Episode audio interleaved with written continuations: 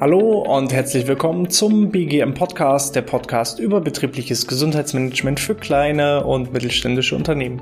Mein Name ist Hannes Schröder und in der heutigen Episode geht es um den zweiten Teil der Quick Wins. Heute Quick Wins aus dem Bereich der Ernährung. Solltest du den ersten Teil noch nicht gehört haben, dann empfehle ich dir, scroll nochmal eine Episode zurück, steig erstmal ein, da geht es darum, was sind Quick Wins und dann gibt es so verschiedene Tipps aus dem Bereich Bewegung und Ergonomie. Heute geht es aber um die Ernährung. Okay, starten wir direkt los bei Tipp Nummer eins und der ist eigentlich relativ einfach und simpel. Manche machen es schon, manche aber vielleicht noch nicht. Das gemeinsame Mittagessen. Nichts verbindet Menschen so sehr wie das gemeinsame Verzehren von Speisen. So, und so kann man eben durch ein gemeinsames Mittagessen oder auch ein gemeinsames Frühstück oder auch je nachdem, wer in der Spätschicht ist, ein gemeinsames Abendessen, ein Gefühl der Zusammengehörigkeit schaffen. Wenn ihr das beispielsweise auch schon durchführt, dann guckt mal, kann man das Ganze vielleicht vielleicht etwas ausbauen, dass ich nicht nur mit meinen Kolleginnen und Kollegen aus der eigenen Abteilung vielleicht zusammen mein Essen verzehre, sondern eben auch noch zusätzlich darüber hinaus aus anderen Abteilungen den Kontakt und Austausch pflege. Gerade in ganz großen Unternehmen merke ich immer wieder, dass die Kommunikation zwischen den verschiedenen Bereichen teilweise problematisch und herausfordernd ist. Abteilung A wirft Abteilung B Sachen vor oder ähm, jeder denkt selber, dass er die meiste Arbeit hat. Das muss nicht sein. Man kann auch ein gemeinsames gemeinsames gegenseitiges Verständnis schaffen und anstatt einfach nur E-Mails quer durchs Gebäude zu schicken und das Ganze dann Kommunikationsdefizit äh, immer weiter auszubauen, kann ich das Ganze vielleicht bei einem gemeinsamen Mittagessen auf kurzem Wege, face to face, von Angesicht zu Angesicht klären. Und so können Konflikte vermieden werden, der Informationsaustausch erhöht werden und die gesamte Teamstimmung der gesamten Organisation entsprechend auch angepasst werden. Deswegen gemeinsames Essen, gemeinsames Frühstück, gemeinsames Mittag, gemeinsames Abendessen ist Tipp Nummer eins und sehr, sehr einfach umzusetzen. Tipp Nummer zwei ist das Thema Brain Food.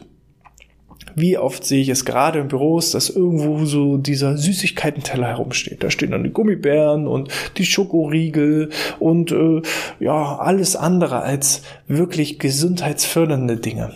Denn diese Zuckerbomben führen dazu, dass der Insulinspiegel hoch und runter geht, entsprechend auch die Stimmungsschwankungen hoch und runter gehen, entsprechend auch die Energie, das Energielevel hoch und runter geht und das muss nicht sein. Meine Empfehlung, natürlich hier, entweder Variante 1, der Obst- und Gemüsekorb. Das wird häufig immer nur vom Obstkorb gesprochen. Dann liegen da ein paar ja, Äpfel und ein paar ranzige äh, Bananen schon seit drei Wochen. Nein, das muss natürlich schon was Attraktives sein. Vielleicht auch mal etwas ganz Innovatives, was Neues, etwas, was man vielleicht noch nicht kennt, sei es eine Papaya oder eine Mango oder Litchis oder was auch immer. Also auch mal so ein bisschen spielen und nicht immer nur mit dem ganz klassischen Apfel und der Banane arbeiten, sondern auch ähm, schöne Bio-Produkte, regionale Produkte da als Obstkorb und Gemüsekorb anbieten. Denn noch wichtiger als das Obst ist einfach das Gemüse. Wir Menschen leiden einfach so ein Stück weit unter einem Gemüsemangel. Und äh, wenn da eine Paprika liegt oder Möhren liegen oder Gurken liegen oder auch da exotische Gemüsesorten, dann äh, kann man da eben zum einen den äh, Wissensstand der einzelnen Mitarbeitenden, wie man die verschiedenen Produkte verzehrt, nach vorne bringen, als auch wirklich mal durch Neugier und Anregung einfach auch mal andere Dinge ausprobieren. Außerdem eben auch diesen ja, Süßigkeiten-Teller vielleicht äh, durch Nuss- und Trockenobst-Variante, sogenanntes Brain Food ersetzen, dass ich dann eben da leckere Kokosraspeln habe oder getrocknete Sauerkirschen oder eben Datteln oder oder oder. Also da gibt es auch genügend Möglichkeiten und das Ganze eben auch für sehr schmales Geld. Ich glaube, dass die Dankbarkeit und der Return on Invest dadurch, dass das Gehirn weiterhin auf Hochtakt arbeiten kann, zehnmal höher ist als das, was diese entsprechenden Lebensmittel für die Mitarbeitenden kosten würde. So, dann äh, Tipp Nummer drei ist vielleicht auch mal so eine Art Räuberteller oder Mitbringbuffet als Event. Wir in unserer Organisation hatten das immer als Teamfrühstück. Jeden Freitag äh, gibt es ein Teamfrühstück, wo jede Woche jemand anderes dran ist, das Ganze vorzubereiten. Das ist natürlich die etwas anspruchsvollere Variante für den, der gerade da ist. Man kann das genauso auch einfacher machen, dass jeder etwas mitbringt. In unserer Variante war der große Vorteil, ähm, gerade wenn man einen diversifizierten äh, Mitarbeiterstamm hat aus verschiedenen Nationen, dann kommen auch immer mal wieder wirklich kulinarische Spezialitäten aus verschiedenen Ländern auf den Tisch, anstatt immer nur ja das Mettbrötchen.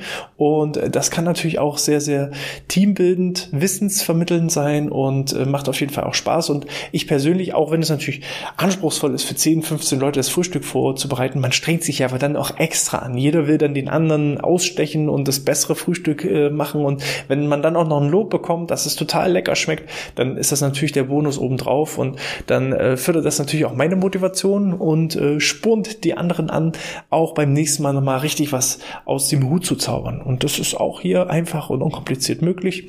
Alternativ macht man den Räuberteller. Ähm, auch das haben wir manchmal beim Mittagessen. Jeder hat was mit. Äh, wir haben hier zehn verschiedene Gerichte auf dem Tisch und jeder darf von jedem mal probieren. Das kommt natürlich ganz darauf an, wie stark verbunden man mit seinen Kolleginnen und Kollegen ist. Bei uns im Team, wir sind wie eine Familie. Äh, einzige Herausforderung war da eben die zurückliegende Pandemie, aber die wollen wir einfach mal jetzt hinter uns lassen und von daher los geht's auf zum Räuberteller. Tipp Nummer vier ist ähm, der Unverträglichkeitsaustausch. Ich hatte hier beispielsweise ja auch schon im Interview ähm, Hashimoto-Experte Peter Gehrmann und ich persönlich hatte schon mal was von Hashimoto gehört, aber was da so richtig dahinter steckt und was das für Auswirkungen hat, das war für mich auch zum Teil neu und ähm, mir war auch nicht bewusst, dass so viele Leute und Menschen unter dieser Schilddrüsenfehlfunktion leiden. So, und das war für mich so dieses Aha-Erleben, dass ich gesagt habe, Mensch, wie sieht das denn in meinem eigenen Team aus? Gibt es denn da jemanden, der gewisse Allergien hat oder Unverträglichkeiten hat oder gewisse andere Erkrankungen, von denen ich vielleicht noch gar nicht weiß und ähm, auch entsprechend noch äh, gar nicht einschätzen konnte, was behindert oder inwieweit behindert das denjenigen Mitarbeiter? Und so ein Austausch, wie so eine Art, ja, vielleicht auch Selbsthilfegruppe oder auch ja, Vertrauensgewinn, Vertrauensvorschuss, wenn man da offen in der Kommunikation ist, im gesamten Team, dann hat man natürlich auch ein viel, viel größeres Verständnis.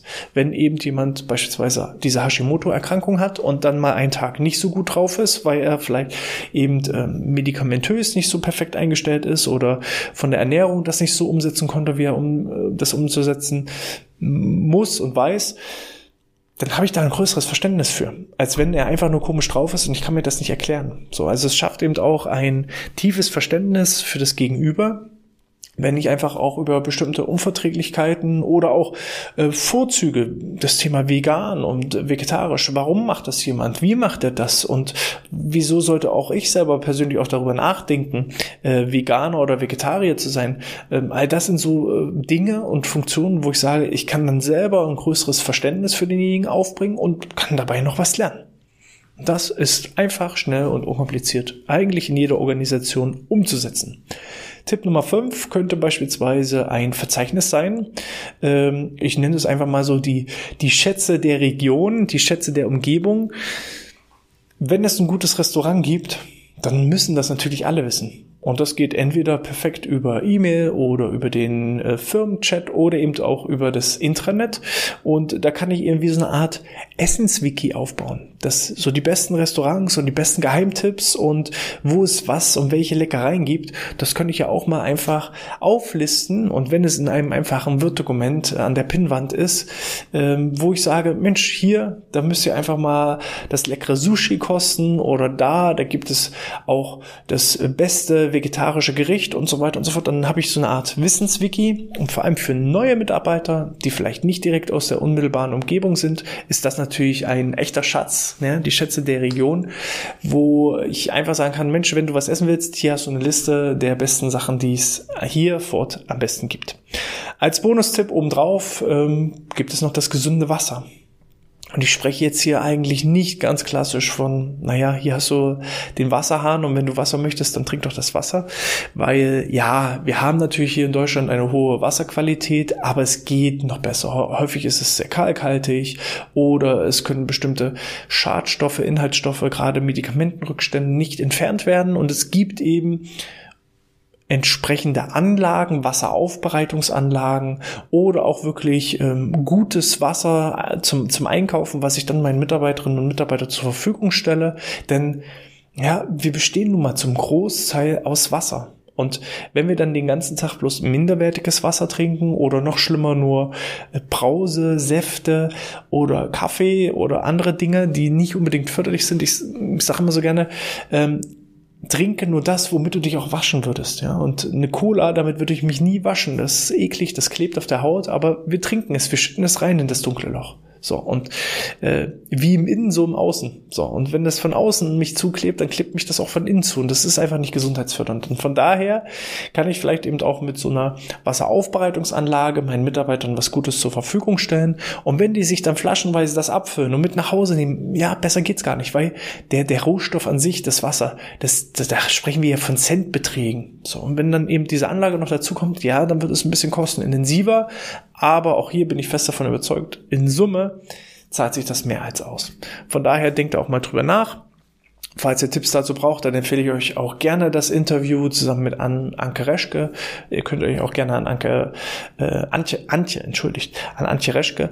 Ähm, ihr könnt euch auch gerne an Antje wenden. Die steht euch damit äh, Rat und Tat zur Verfügung und kann euch da garantiert eine gute Anlage vermitteln. In diesem Sinne, ich wünsche euch alles Gute, bleibt gesund und bis zum nächsten Mal. Sportfrei.